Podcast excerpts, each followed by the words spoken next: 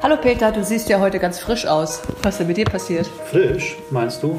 Ja, naja, frisch geduscht? Frisch oder? geduscht und ich bin heute Morgen schon einige Kilometer gelaufen, an der Elbe entlang, gejoggt ah, äh, hier in Hamburg und äh, ja, wir haben einen frischen Morgen. Die Gewitter sind ja, vorbei. diese Hamburger Luft, die vermisse ich ja wie sonst was, ja. Ja, ja. Das Wasser habe ich jetzt zum Glück auch hier, aber ähm, das große Wasser ist mir zu das weit weg. Das ist ja was ganz anderes. Wir sind ja hier äh, eine Weltmetropole in Hamburg. Äh, Hast du eben Wildmetropole oder Welt? Metropole. aber Wildmetropole ist es auch. Ist auch ja. Wild also und ich Welt. dachte immer, als Wilde ich die Jahre Welt. da unten bei dir gelebt habe, in Lörrach und Basel, das ist äh, schon Weltstadt und groß. Aber Hamburg ist schon noch mal ein bisschen was anderes. ja, mich zieht es auch wieder dahin zurück. Es wird nicht lange dauern. Dann bin ich freue mich drauf, wenn du kommst und wir äh, möglicherweise regelmäßig uns sehen können hier oben in Hamburg. Auf, auf yes. einen Snack oder so wie, wie die Norddeutschen Ja, genau. Sagen. Allein schon, wenn ich dieses Moin höre, geht mir Moin. schon das Herz mhm. auf. Da wird mir ganz froh zumute, wenn ich das höre. Ja, ich fand übrigens unser Gespräch vom letzten Mal ist mir noch sehr nachgegangen. Also ich habe da, du hast da Sachen gesagt, da ich merke das immer daran, dass ich im Nachhinein, wenn ich was ganz anderes tue, plötzlich über einzelne Sätze nachgedacht habe. Und das finde ich schön. Mhm. Ich hoffe, unseren Zuhörern geht es auch so mit, den, mit der einen oder anderen Replik, die wir von uns geben. Ja, hier. vielleicht reagieren die auch mal auf uns. Ihr seid herzlich eingeladen, ihr lieben Zuhörer, zu reagieren. Wir freuen uns über jede Reaktion, die von euch kommt. Und ich finde das Ziel, das wir uns heute gesetzt haben, eigentlich ganz spannend. Was war das nochmal? Ja, welche ähm, Lebensziele, beziehungsweise warum tun wir die Dinge heute in diesem zarten Alter, in dem wir uns befinden, gerade so, wie wir sie tun? Ähm, vielleicht auch, was würden wir nicht mehr so tun oder was war weniger erfolgreich? Beziehungsweise, wie setzen wir Lebensziele um? Hast du dazu irgendwas? Ich würde dich gerne mal fragen, zu Beginn schmeiße ich dich ins kalte Wasser. Peter, bist du bereit? Ich bin bereit. Ist nämlich gar nicht so einfach. Also hast du dir schon mal die Frage gestellt, ich kenne das aus der Schauspielerarbeit, wenn man sich eine Figur erarbeitet, hast du dir schon mal die Frage gestellt, was treibt dich im Innersten an? Was ist sozusagen, gibt es so etwas wie ein Lebensziel für dich? Also, und wenn ja, wie würdest du das benennen? Puh, ein Lebensziel. Ich würde sagen, ein, ein Ziel, das eine Ziel glaube ich nicht, aber ich glaube, dass es so Aspekte gibt, die für mich heute wichtig sind. Ähm, für mich ist es heute, und das war viele Jahre nicht so, viel wichtiger im Hier und Jetzt zu sein und nicht im Morgen oder gestern ist, glaube ich, was sehr Zentrales und die Erfahrung, die ich in den letzten, ja, ich glaube jetzt fast, ja, doch zwei Jahren gemacht habe, mich zu entscheiden, im Jetzt und Hier zu sein und nicht in der Vergangenheit oder in der Zukunft, äh, die haben bei mir eine Intensität äh, hervorgerufen, die ich so vorher in meinem Leben nicht gekannt habe. Unglaublich äh, intensiv sind die letzten zwei Jahre gewesen für mich und das ist für mich schon auch so ein, so ein, vielleicht ein tägliches Ziel, zu sagen, ich bin heute hier und im Jetzt und aus dem heraus gestalte ich das, was passiert und gehe mit dem um, was mir entgegenkommt. Und ein anderes Ziel, das würde ich heute beschreiben mit äh, Verbundenheit. Also mich ähm, in Beziehungen zu erleben und im Miteinander zu erleben, wo ich mich verbunden fühle und wo wir gemeinsam ähm, auch eine Resonanzerfahrung machen, wo wir uns gegenseitig berühren, wo Intimität gelebt werden kann, wo Begegnung stattfindet statt Vergegnung. Das sind für mich. Ah, das ist schön. Was sagtest du gerade? Begegnung, Begegnung statt, statt Vergegnung. Vergegnung. Also Buber hat ja dieses Wort von der Begegnung geprägt und ich habe äh, immer wieder auch von, ich will mich nicht mit Buber gleichstellen, aber ich habe äh, immer wieder von Vergegnung gesprochen und dass viele äh, Kontakte, viele Beziehungen aus einer Reihe von Vergegnungen bestehen, die wir in der Transaktionsanalyse als ja vielleicht sogar als psychologische Spiele definieren würden, beschreiben würden. Also wir wollen Kontakt, wir wollen Beziehung und äh, scheitern aber oftmals in der Begegnung und aus diesem Scheitern heraus entsteht Vergegnung und eher wieder Distanz anstatt Nähe. Also, und Vergegnung, wie würdest du das definieren? Also eine Scheinbegegnung, die keine die wirkliche keine Begegnung wirklich ist. ist. Das würde ich als Pseudo-Intimität ja. Äh, definieren. Also wir haben, wir ja, haben eine Form von Intimität reichlich, und ja. es ist aber eine Pseudo-Intimität. Ähm, also wenn du, das sind für mich Lebensziele. Es ist nicht mehr so dieses ähm, also Haus, äh, Haus bauen, Kinder kriegen, äh, heiraten, äh, diese für mich ja eher allgemeinen äh, Ziele, äh, die habe ich, glaube ich, auch abgearbeitet.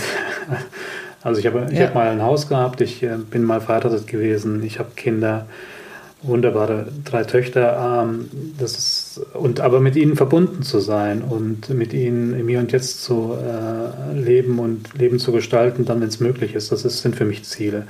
Für mich haben meine Ziele sehr viel mit Beziehung, äh, Kontakt und ja, Verbundenheit zu tun. Wie ist das bei dir? Das, das klingt, das ist eine ganz, ganz stimmige, schöne Antwort. Danke.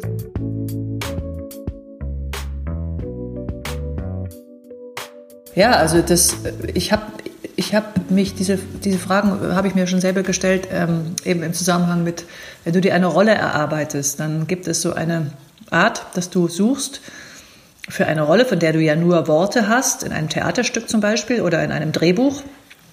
Du hast eine Art, wie sich diese Rolle verhält und das ist ja nur die Spitze des Eisbergs. Du versuchst herauszufinden, was treibt diesen Menschen an? Was ist das Innerste, was diesen Menschen ganz innen antreibt? Was ist das Wichtigste? Oft hat es mit Liebe suchen zu tun oder mit Nähe suchen oder anerkannt oder akzeptiert mhm. zu werden. Das sind oft so Antriebe.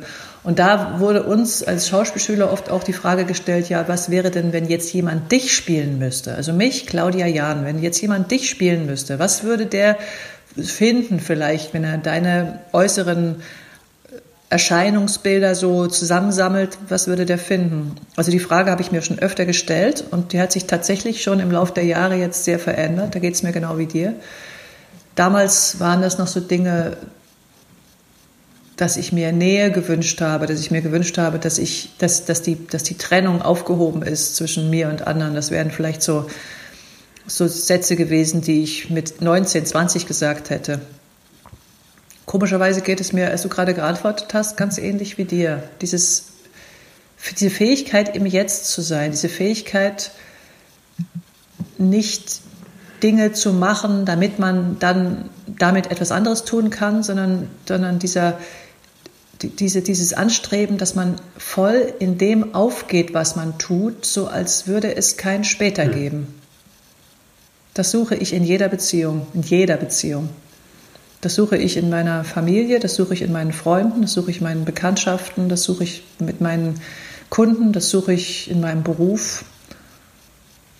Das Zeitvergessen zum Beispiel, dass man einfach, als ob es Zeit nicht gibt, dieses und dann müssen wir dann, das ist für mich auch ein Lebensziel. Und das, davon bewege ich mich immer wieder weg und dann komme ich dem wieder nah. Oft komme ich ihm am nächsten, wenn ich mir das nicht vorgenommen habe.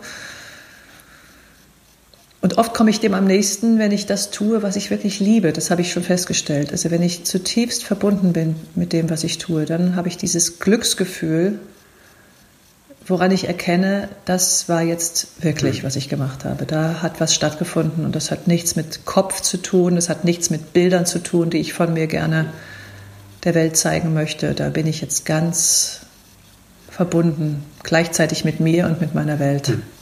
Ich denke auch, dass das für mich so ein, so ein Ziel ist. Ja. ja, und ich denke, dass Leben immer Beziehung ist. Also ähm und dass sich letztlich alles im Leben um Beziehung dreht. Ja. Und äh, dass wir, wir Menschen, jetzt drehe ich mal wieder in diesem Plural, ähm, uns nichts sehnlicher wünschen, als in Beziehung äh, und Verbindung zu sein miteinander. Ja. Und dass das natürlich auch letztlich ein Ziel ist für Menschen, die auf der Bühne stehen oder ähm, vor Führungskräften stehen oder äh, vor einer Klasse stehen, äh, funktionieren tut das Ganze, glaube ich, immer nur dann, wenn ich Beziehung herstellen kann und wenn ich im Kontakt mit meinem Gegenüber sein kann. Und ich genau. denke, da gibt es da gibt's natürlich auch, auch wieder sehr viele unterschiedliche ähm, Konzepte. Ähm, eins fällt mir ein, das ist ähm, von Erskine, der Beziehungsbedürfnisse reflektiert hat, die wir haben im Kontakt miteinander. Da geht es um das Thema äh, Sicherheit, also Sicherheit in der Beziehung, Wertschätzung in der Beziehung, sich geschützt zu fühlen und akzeptiert zu werden in der Beziehung, meine Erfahrungen bestätigt zu bekommen, die ich äh, habe und wahrnehme oder meine Einzigartigkeit.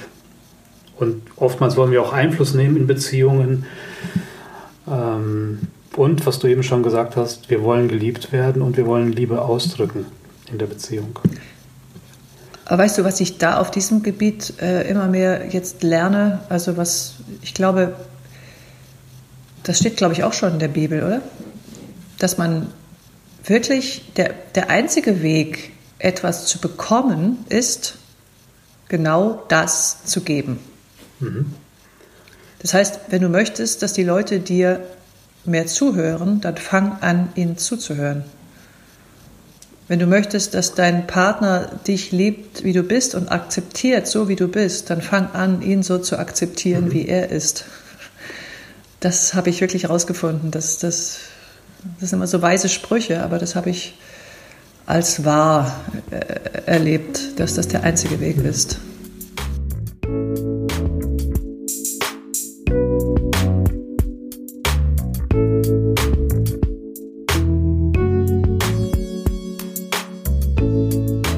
Und das erlebe ich ja auch immer mit Menschen, wenn ich mit Menschen arbeite. Ich hatte es zu tun vor ungefähr drei Monaten mit einem Manager eines großen Chemiebetriebes hier in, eines großen Unternehmens hier in der Schweiz.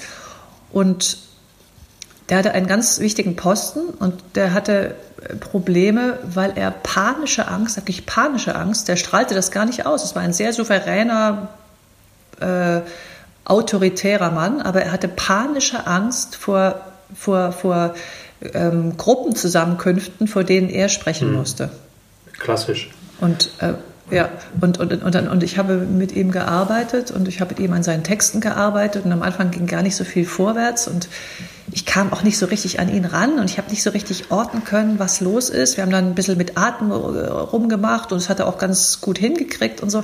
Aber irgendwie ging es nicht weit. Ich habe das Gefühl, es ändert sich irgendwie gar nichts und auch für ihn nicht.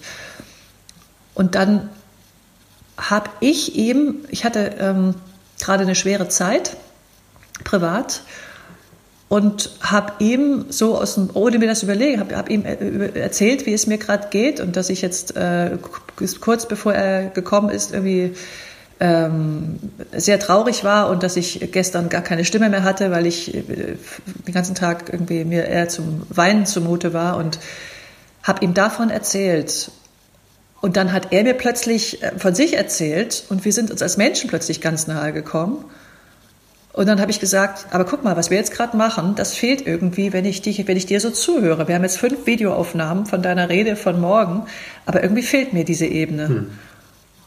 Und, dann, und, dann, und dann sind wir über diese persönliche Ebene, dass ich mich ihm sozusagen geöffnet habe, ohne ihm irgendwelche Details zu erzählen. Also sind wir, auf, sind wir dazu gekommen, dass, dass er plötzlich die Tür öffnen konnte und wir sind dann auf ganz viele Dinge gekommen, die für ihn Schlüssel waren dazu, dass er auch letztendlich seine Angst an den Nagel hängen konnte. Das war faszinierend.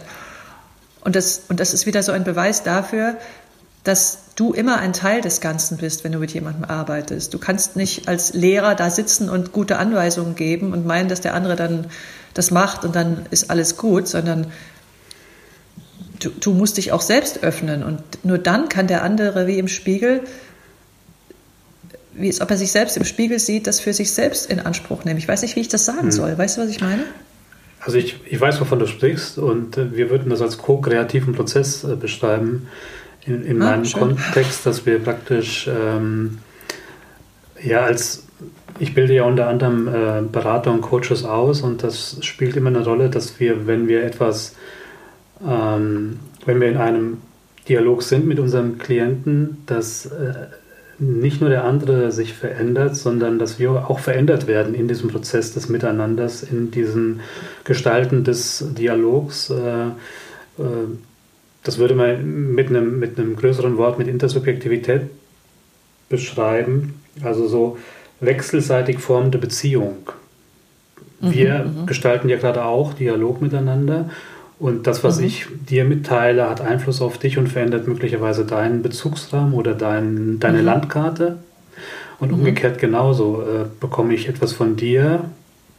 Du zeigst mir was von dir, du stellst mir was von dir zur Verfügung. Das macht was mit mir und formt so mhm. unsere Beziehung und äh, wir generieren darüber natürlich auch neue Beziehungserfahrungen.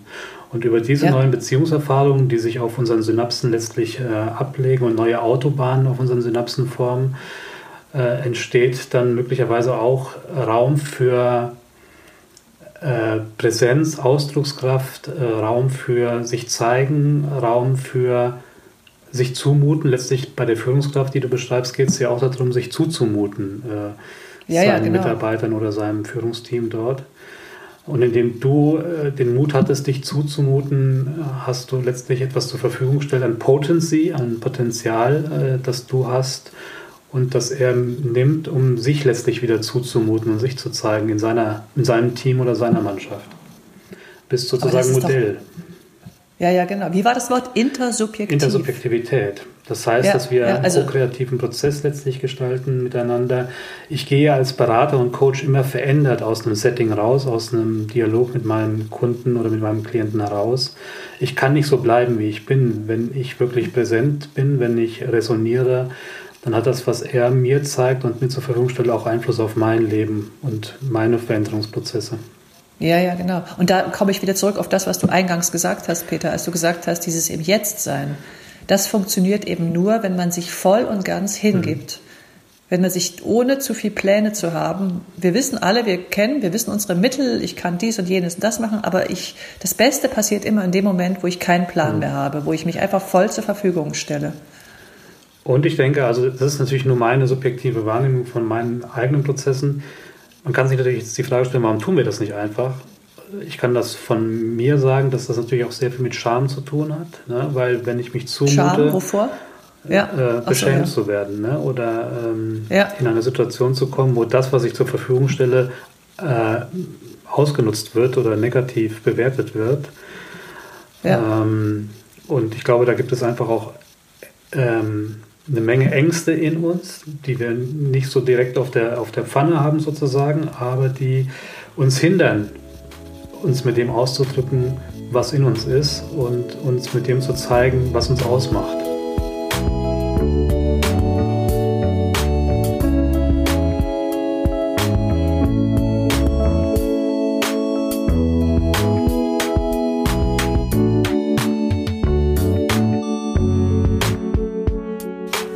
Aber schau, da sind wir wieder bei meinem Sprung aus dem Fenster angelangt. Genau. Immer wieder der Sprung aus dem Fenster. Das kann total schief gehen und im besten Fall geht es nicht schief. Ja, das ist immer dieses sich es ist dem Risiko aussetzen, diesem ohne Netz und doppelten Boden mhm. einfach. Aber ich finde, ich habe mir da, ich habe da gelernt in meinem Leben. Ich finde immer wichtig, ich habe alles versucht. Ich bin bis an die Grenze gegangen, was mir möglich war. Und wenn es dann nicht funktioniert und es geht alles schief, kann ich damit doch meinen Frieden schließen, weil ich weiß, ich habe alles mhm. versucht. Ich glaube, das Schlimmste, was mir passieren könnte als Mensch und als Coach und als Schauspieler, ist, dass ich mich zu sehr in Sicherheiten einlulle und zu sehr in so einem Netz mich befinde, wo mir eigentlich nichts passieren kann, weil dann ist das Leben und die Arbeit vollkommen langweilig. Hm. Ich gehe lieber richtig, also ich glaube, wenn ich die Wahl hätte, würde ich lieber alles riskieren und dabei äh, viel verlieren, als nichts zu riskieren und äh, mich so durchs Leben zu schippern ähm, und immer noch meine Komfortzone so äh, zu pflegen. Mhm. Wenn ich, wenn ich dir zuhöre und das wenige, was ich von dir weiß, dann entsteht bei mir der Eindruck, dass das immer bei dir glatt gelaufen ist. Ne? Also das äh, das, das Nichts so, ist glatt gelaufen, das, das, Peter. ja, Nichts das hört sich so an, so wie, äh, das ist immer so, die Kurve geht immer steil. Aber guck, das ist interessant, weil im Nachhinein ist es glatt gelaufen. Und mhm. weißt du warum? Weil nichts glatt gelaufen ist. Es ist glatt gelaufen, weil nichts glatt gelaufen ist. Ich bin ständig mit massiven Problemen konfrontiert gewesen. Mhm. Also erstmal habe ich ja letzte Folge angedeutet, die Zeit in meinem Schauspielstudium war grauenhaft aus verschiedenen Gründen, weil ich einfach völlig allein war und nicht mehr wusste, wer ich bin, geschweige denn, wie ich hier jemals wieder rauskomme, was aus mir werden soll. Null Selbstwertgefühl. Dann die Theater, ähm, in denen ich engagiert war, wo man zum Teil mit grauenhaften Kritiken umgehen muss. Man spielt eine Premiere, man liest anschließend in der Zeitung, dass irgendwas ganz Schlimmes, ganz, ganz Schlechtes, damit muss man erstmal lernen, umzugehen. Und äh, Beziehungen, die ich eingegangen bin, die äh, schmerzhaft zu Ende gingen. Aber ich habe, glaube ich, immer, ich bin mir lange Zeit immer irgendwie in der Hinsicht treu geblieben, dass ich die Dinge so gemacht habe, wie sie für mich notwendig waren. Und aus dem heraus habe ich immer die Kraft bekommen, dass es auf einer anderen Ebene weiterging. Mhm. Aber das ging nicht ohne Schmerzen, das ging nicht ohne Abstürze, das ging nie ohne schlimmste, schmerzhafteste Lernprozesse. Das finde ich ganz interessant. Ja, ich finde das vor allen Dingen interessant, weil ja äh, durchaus auch medial und in Social Media immer wieder suggeriert wird, das geht immer nur steil. Und, äh, ja, das geht, es geht auch steil, aber es geht steil, indem man, indem man, wie soll man das sagen? Also es gibt eine Art, steil hochzugehen, indem man versucht, diesem Bild, was die Welt von dir sehen will, immer mehr versucht, zu gerecht zu werden. Und das ist nicht der Weg, den ich gegangen bin. Ich habe mir immer wieder erlaubt, abzustürzen, indem ich einfach Dinge getan habe, die nicht konform gingen mit dem allgemeinen Bild, den man von Schauspielern zum Beispiel mhm. hat oder von Frauen hat oder von Müttern hat. Ich habe immer die Sache ganz auf meine unverwechselbare Art und Weise getan. Also das, aber nicht, weil ich mir das überlegt habe, sondern weil das irgendwie so in mir so drin ist. Und da, damit bin ich oft Problemen begegnet, weil die Welt eigentlich dann doch immer wieder erwartet, dass du in ein Bild hineinpasst. Weißt du, was ich mhm. meine? Also, ähm, und es, ja. es ging dann bergauf, aber, aber dadurch, dass ich irgendwie die Abstürze als Treppen benutzt okay. habe.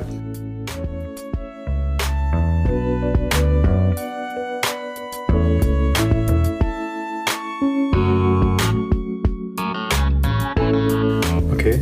Und, und, und ja. ähm, in den letzten Jahren äh, ist ja medial auch einiges aufgeploppt in dieser MeToo-Debatte. Ähm, ja. Die ja vor allen Dingen euch äh, Schauspieler sehr stark betroffen hat. Wie würdest du das äh, für dich also, mit deinen äh, Erfahrungen also, bewerten? Also, ja, also äh, über der ganzen Laufbahn habe ich damit keine, keine Berührung gehabt, außer ganz am Anfang. Mhm.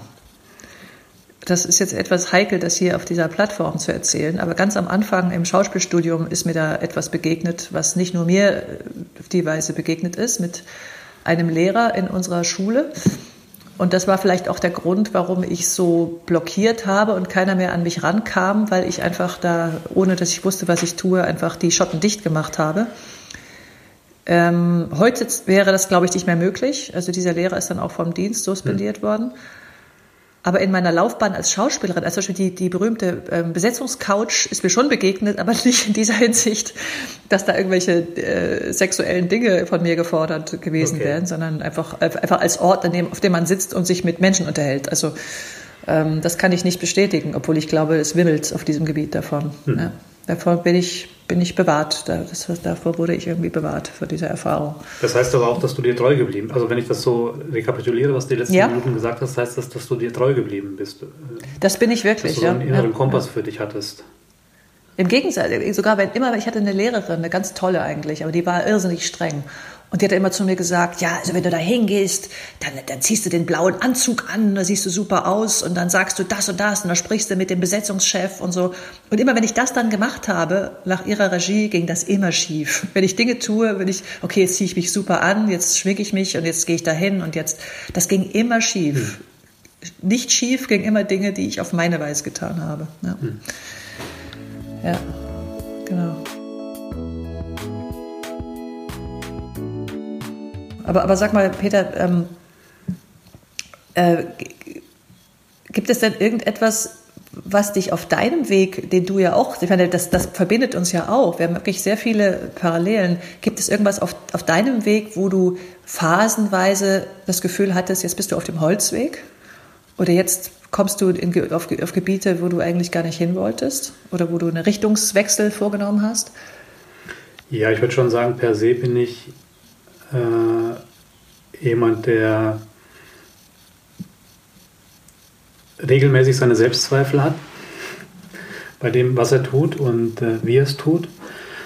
Ähm, und das hat sich auch durchgezogen. Äh, wenn man in so einen Bereich geht, äh, wo man sich professionalisiert im Beratungskontext, dann ähm, muss man sich oft zeigen. Also in diesen Ausbildungsprozessen, die ich gemacht habe und die ich ja heute selbst auch anbiete, da bedeutet das auch, immer wieder Bände aufzunehmen, sich zu zeigen mit seinen Beratungsqualitäten und die Dinge äh, zu reflektieren, Feedback zu bekommen, was nicht wirklich äh, nur positiv ist, durchaus konstruktiv, aber ähm, das ist so ein Schwanken zwischen äh,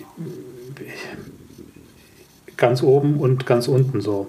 Und ich glaube auch, dass das ein Teil ähm, unseres Lebens einfach beinhaltet. Ich glaube nicht an diese steile Kurve, ähm, die oftmals äh, auf großen Rednerbühnen ähm, postuliert wird. Äh, ich glaube eher daran, dass äh, Höhepunkte auch äh, Tiefpunkte beinhalten und Krisen beinhalten und dass aus den Krisen, so wie du das mit den Treppenstufen beschrieben hast, eben sich Dinge äh, weiterentwickeln werden und wir einen inneren Reifungsprozess erleben durch diese Auseinandersetzung auch mit den konflikthaften und krisenhaften Aspekten, die, äh, die uns begegnen. C.G. Jung, der hat ja immer wieder, das ist ja auch ein Basler Einwohner gewesen, äh, Karl Gustav Jung, äh, vom Schatten gesprochen. Wir haben ja einen Schatten, den wir mit uns ähm, tragen oder mit uns schleppen und es ist gut, seinen Schatten zu kennen und die Schattenseiten um auch daraus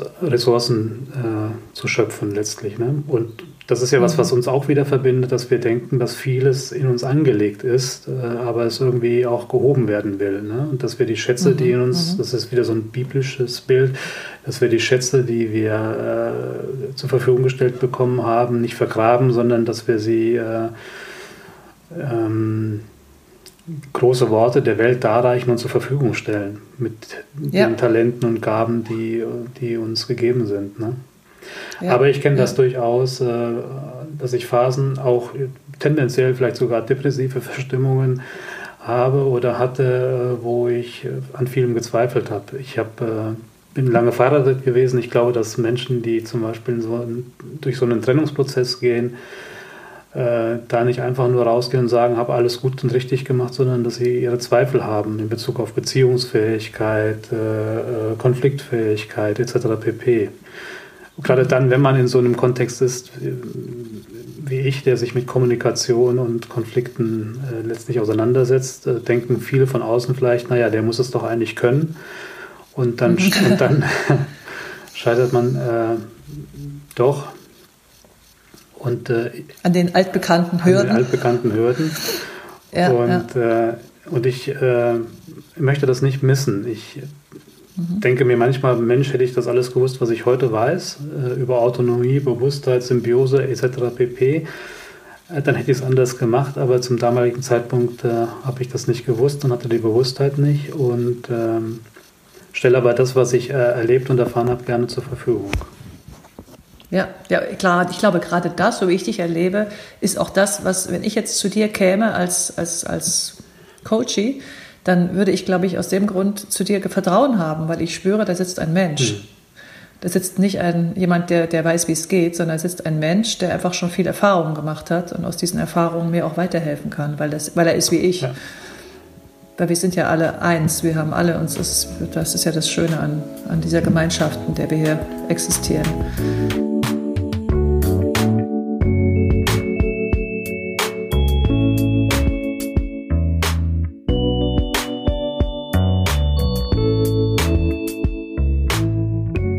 Hast du denn irgendwie aus, deinem, aus deiner Praxis, kannst du da irgendwas erzählen? Was, was hast du es mal erlebt, ähm, dass irgendwas mal so richtig an die Wand gefahren ist? Also, dass du irgendwie auf Stein gebissen hast oder das Gefühl hast, das ist jetzt einfach nicht richtig gut gelaufen so? Also, ja, ich, ich denke, also, da gibt es schon auch äh, Coaching-Prozesse, auch in, also in Teams, äh, wo ich eine Erfahrung gemacht habe, wo der Widerstand einfach so groß ist oder so groß gewesen ist von einzelnen Teammitgliedern, dass gar keine Bereitschaft da war, Veränderungsprozesse in Gang zu setzen, sondern die wollten den Status quo beibehalten.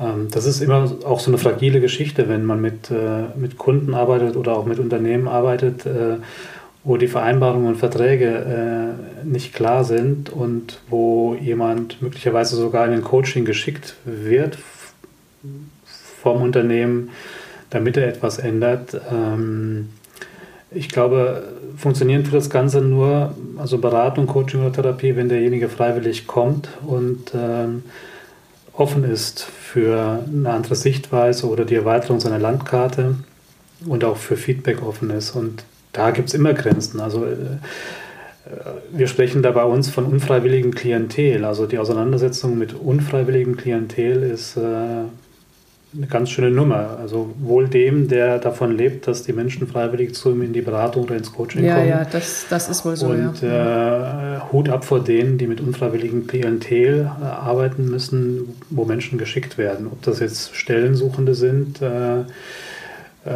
die möglicherweise Kürzungen äh, in Kauf nehmen müssen, wenn sie solche Prozesse nicht durchlaufen, oder ob das Führungskräfte sind, die äh, vermutlich damit äh, leben müssen, dass wenn sie nicht in so eine Coaching-Maßnahme gehen, ihren Job verlieren.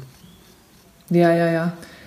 Das kann, das kann ich mir gut vorstellen, was ist eigentlich widersprüchlich. Jemand muss ja offen sein ja. und das kann er ja nur, wenn er eine, eine Not hat, dass er irgendetwas lösen möchte. Ja. Aber es passiert ja wahrscheinlich auch manchmal, oder, dass so jemand geschickt wird, aber irgendwie geht trotzdem ein Knopf auf, weil er durch dieses Gezwungene vielleicht in eine Situation gerät, die er sonst nicht erlebt mhm. hätte. Und das kann ja auch passieren in seltenen Fällen, oder? Das, ist, das passiert, denke ich mir, schon auch in seltenen Fällen. Das hat,